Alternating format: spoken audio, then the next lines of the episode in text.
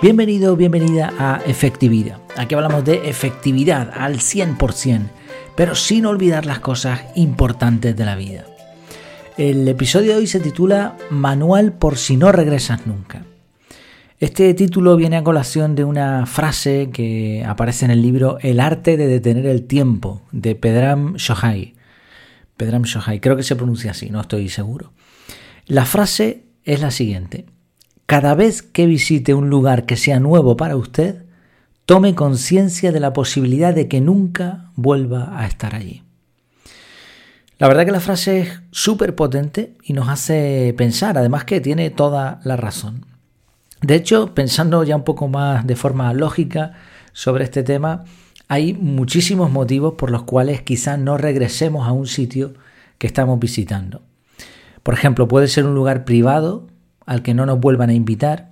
A veces un amigo de un amigo nos cuela en algún sitio especial en el que no todos pueden entrar.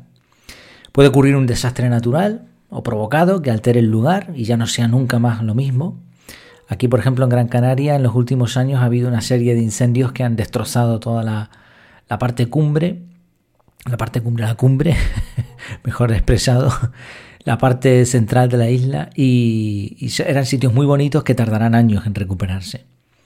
La lejanía también puede ser, la falta de recursos para volver a viajar allí, las restricciones, mira tú quién lo iba a decir, ¿no? Nosotros, por ejemplo, la familia teníamos eh, previsto un viaje a la isla de enfrente, a Tenerife, y no pudo ser, no pudo ser porque no se puede viajar ahora mismo.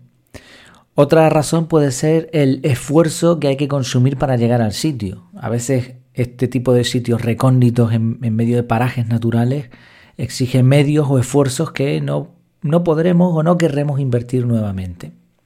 La desidia en el mantenimiento del lugar, problemas económicos, mala gestión y otras razones pueden provocar que un lugar se abandone por completo.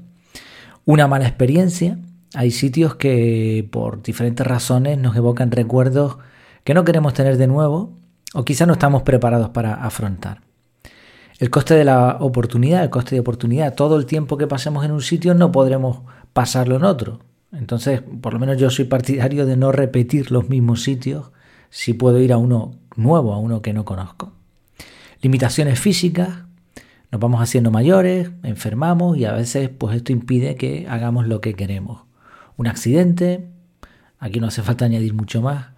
Cambios en la compañía, en la compañía me refiero a los amigos que nos acompañan. A veces el, lugar no es tan especial si no fuera por, por la compañía que tenemos. ¿no? Y podrán ir todas estas personas los mismos juntos de nuevo al mismo sitio.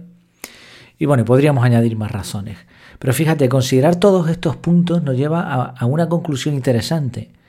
Qué pequeños somos a veces creemos que tenemos el control de todo y, aquí que hablamos de efectividad personal y de métodos de organización y todo controlado, pero realmente mm, lo cierto es que no es así. Lo cierto es que ni siquiera tenemos la capacidad de saber lo que va a ocurrir mañana y por mucho que planifiquemos, todo puede variar.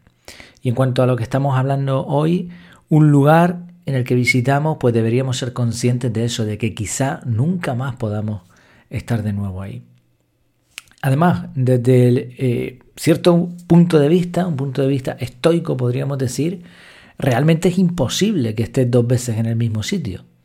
Hay una frase que dice, un hombre no cruza dos veces el mismo río, porque ni será el mismo hombre ni será el mismo río.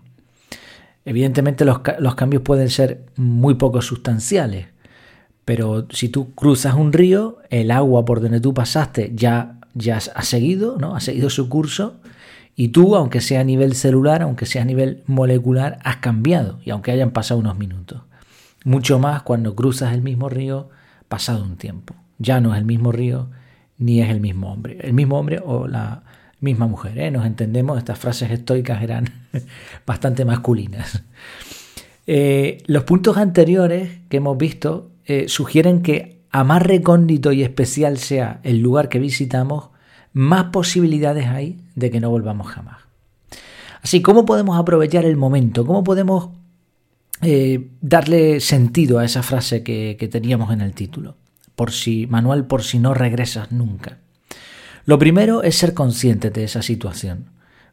Que esa frase que decíamos de ese autor al principio mm, nos llegue adentro, que nos haga reflexionar, que nos toque algo de la fibra. Hay que disfrutar cada segundo de esos momentos que pasamos en lugares bonitos. Y para eso es necesario pensarlo, considerar la posibilidad de que nunca volvamos a estar allí. Y luego podemos tener en cuenta algunas otras ideas. Por ejemplo, pararnos, respirar profundamente, abrir bien los ojos, dedicar un par de minutos a sumergirnos en el lugar, tocar los objetos, oler, escuchar atentamente. Menos selfies y más, más naturaleza. Ser agradecido también. En mi caso, bueno, cuando estoy en entornos naturales, pues doy gracias al que los ha creado, pero hay muchas personas que no creen en Dios, creen que en otras cosas o lo que sea, o que no hay Dios, bueno, y aún así hacen agradecimientos. Esto está muy de moda en, en algunos ámbitos. Dicen que las personas con más éxito ahora mismo en el, en el planeta eh, hacen sus listas de agradecimientos. Luego ya a quien se lo agradezcan o, o, si se lo están agradeciendo a la nada, pues es otro tema. Pero bueno, da igual. Como mínimo, agradece la posibilidad de estar vivo justo en ese momento y disfrutar de ese entorno. Explora también, explora un poco más, no te quedes con lo que hacen los, el resto de los visitantes o los turistas, sé un poquito más curioso, pregunta, infórmate, puedes buscar en Google y a lo mejor encuentras algo interesante, pero si, si hablas con la gente de la localidad, del sitio, los que verdaderamente conocen, y si lo haces de forma respetuosa y honrada, con interés genuino, seguro que vas a encontrar personas que te van a, enseñar lo que saben y lo que nadie sabe al mismo tiempo. Seguimos con esta línea, muestra respeto, otra idea a tener en cuenta. Allá donde fueres, haz lo que vieres. Tu tierra, tus costumbres, tu familia no son mejores. A ti te gustan más, a ti te, te, te tocarán el corazón, te traerán recuerdos muy buenos. Pero si nadie te ha pedido opinión, pues ahórratela a mí me hace mucha gracia, ¿no? Y, entiendo en parte que esto suceda, y seguramente yo lo he hecho, que estás en un sitio, ¿no? Incluso llevas a gente que nunca ha estado en un sitio y les llevas, y por poner un ejemplo, ¿no? Una cascada, una cascada de agua.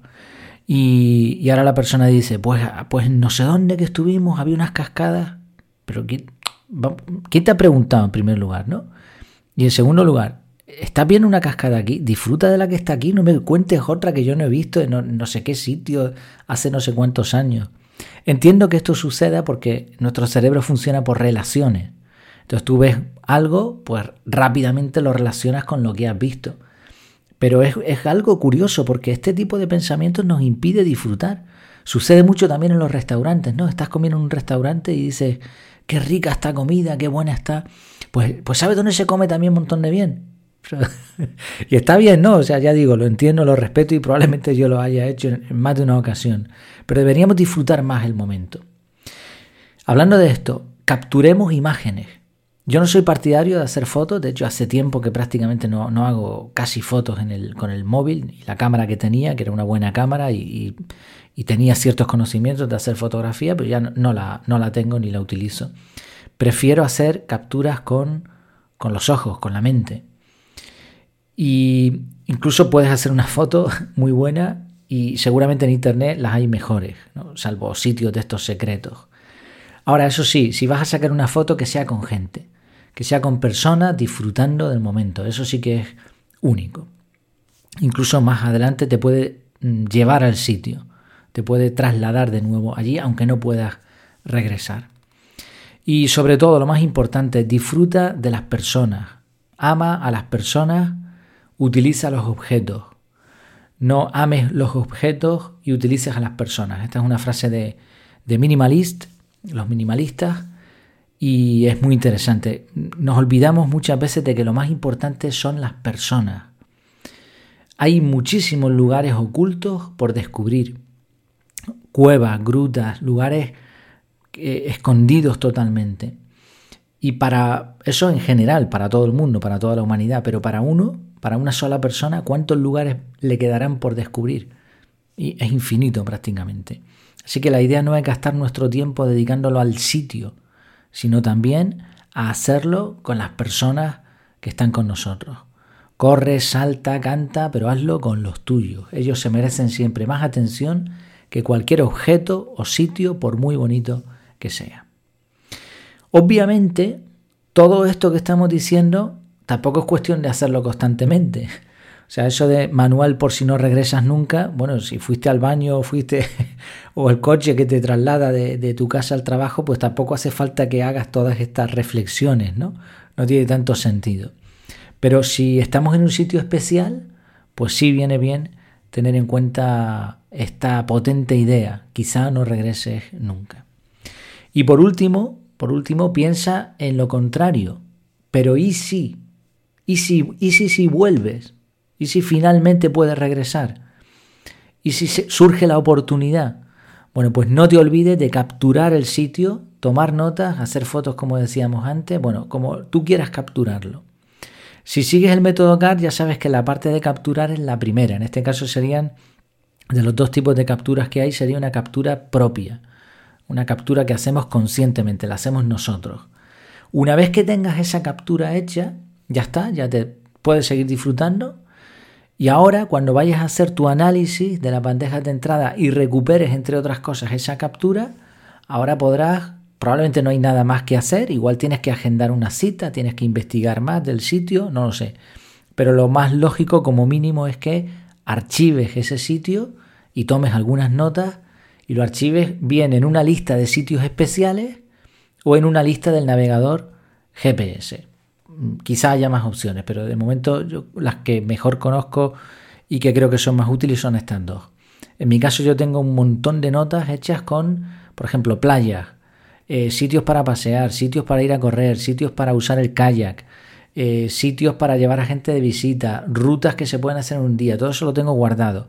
Y ahora estoy probando, y creo que también tiene mucho sentido, listas en el navegador de, de Google, en el Google Maps, que se pueden hacer, se pueden también añadir notas. Cada cosa tiene su ventaja. Lo del GPS es súper práctico porque tocas y te lleva, lo, ves en el mapa, etcétera. Puedes compartirlo, está muy bien pero perdemos la privacidad y perdemos nuestros datos. Entiendo que Google no va a quebrar mañana, pero si le pasara algún día, pues perderías todo eso. Quizá puedas también hacer las dos cosas, no lo sé. Yo, yo tengo hecho lo primero y lo del Google Maps es algo que estoy probando desde hace algún tiempo. Y por supuesto, continuamos con esto de la metodología. Por cierto, abre un paréntesis, como, como, siempre sabes que el método CAR lo tienes, lo, ofrezco en mi página web en efectividad.es. En las notas del programa vas a tener el enlace para ir directo, donde te explico cómo funciona todo. Y además, por ser suscriptor del podcast, tienes un descuento especial. Todo está ahí en, la, en las notas del programa. Y además está el método CAR en formato audio. Por si te gustan los podcasts, supongo que sí, pues tienes ese formato también. Bueno, cierro ese paréntesis. Decía, siguiendo con la metodología, es necesario para poder disfrutar de este tipo de sitios, de este, este, de este tipo de momentos, es necesario que reservemos tiempo. Y un buen método de organización nos debería ayudar a emplear el tiempo en nuestras prioridades, en aquello que deseamos y además hacerlo sin prisa, sin estrés. Eh, muchas veces se confunde el tener una metodología de organización o de productividad con el trabajo. No, no, no. La, organización personal debe servir para todo aspecto de nuestra vida. El ocio, para que sea realmente de calidad, también hay que programarlo. Obviamente no va a ser lo mismo que elaborar un proyecto complejo, pero también es necesario que programemos nuestro ocio. En, mi caso yo lo, que, hago es agendar bloques de tiempo, ya están puestos en el calendario con el tiempo que yo quiero reservar para estar con la familia y para descansar, etcétera, para tener este tipo de ocio. Y cuando capturo una idea que me parece interesante, directamente va a esos bloques de tiempo. Creo que guardar todo esto en listas, mm, quiero decir, si no has ido nunca a un sitio, ¿no? Estamos hablando, o si quieres repetir, pues lo agendas si lo metes en la lista, que está bien, es un archivo, es un archivo de consulta en este caso, pero se va a quedar ahí, no te va a llevar al sitio. Entonces las cosas se hacen más realidad desde mi punto de vista y por lo que yo entiendo cuando te agendas un bloque de tiempo en tu calendario. En resumen, pensar que puede ser la última vez que disfrutas de un lugar que visitas es una reflexión potentísima.